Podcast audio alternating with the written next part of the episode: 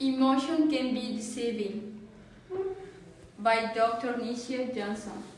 Our brains are flooded with emotion all day.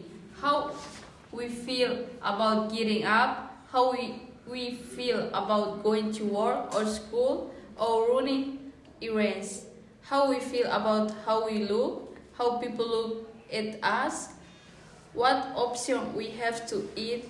We have emotion about what others are doing, what they are saying, how they are viewing us, and what we are going to do about it.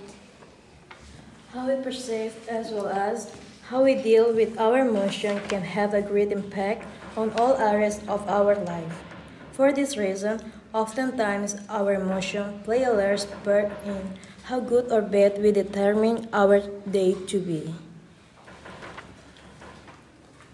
For example, have you ever gotten all worked up over a situation you thought you had figured out? Have you ever been in a situation where you thought someone had wronged you in some way on purpose? Only to realize that what you thought you knew and what you thought they had done as well wrong. Of course, this doesn't change your real those emotions are at the time. You may have evening acted out plotted revenge or ruined a rel-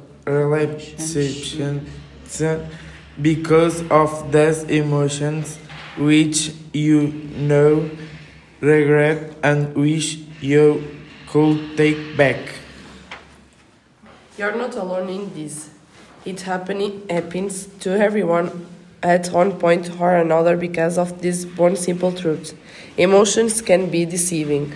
They are ugly, unpredictable, and change rapidly based on new information coming in minute by minute, hour by hour, and day by day, which is why they should not be used to make important and possibly life changing decisions.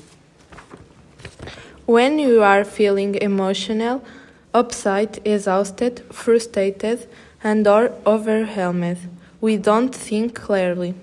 We tend to get tunnel vision and only see what we want to see. Rational thinking is thrown out of the window when dealing with such severe emotions and quickly love can become hate.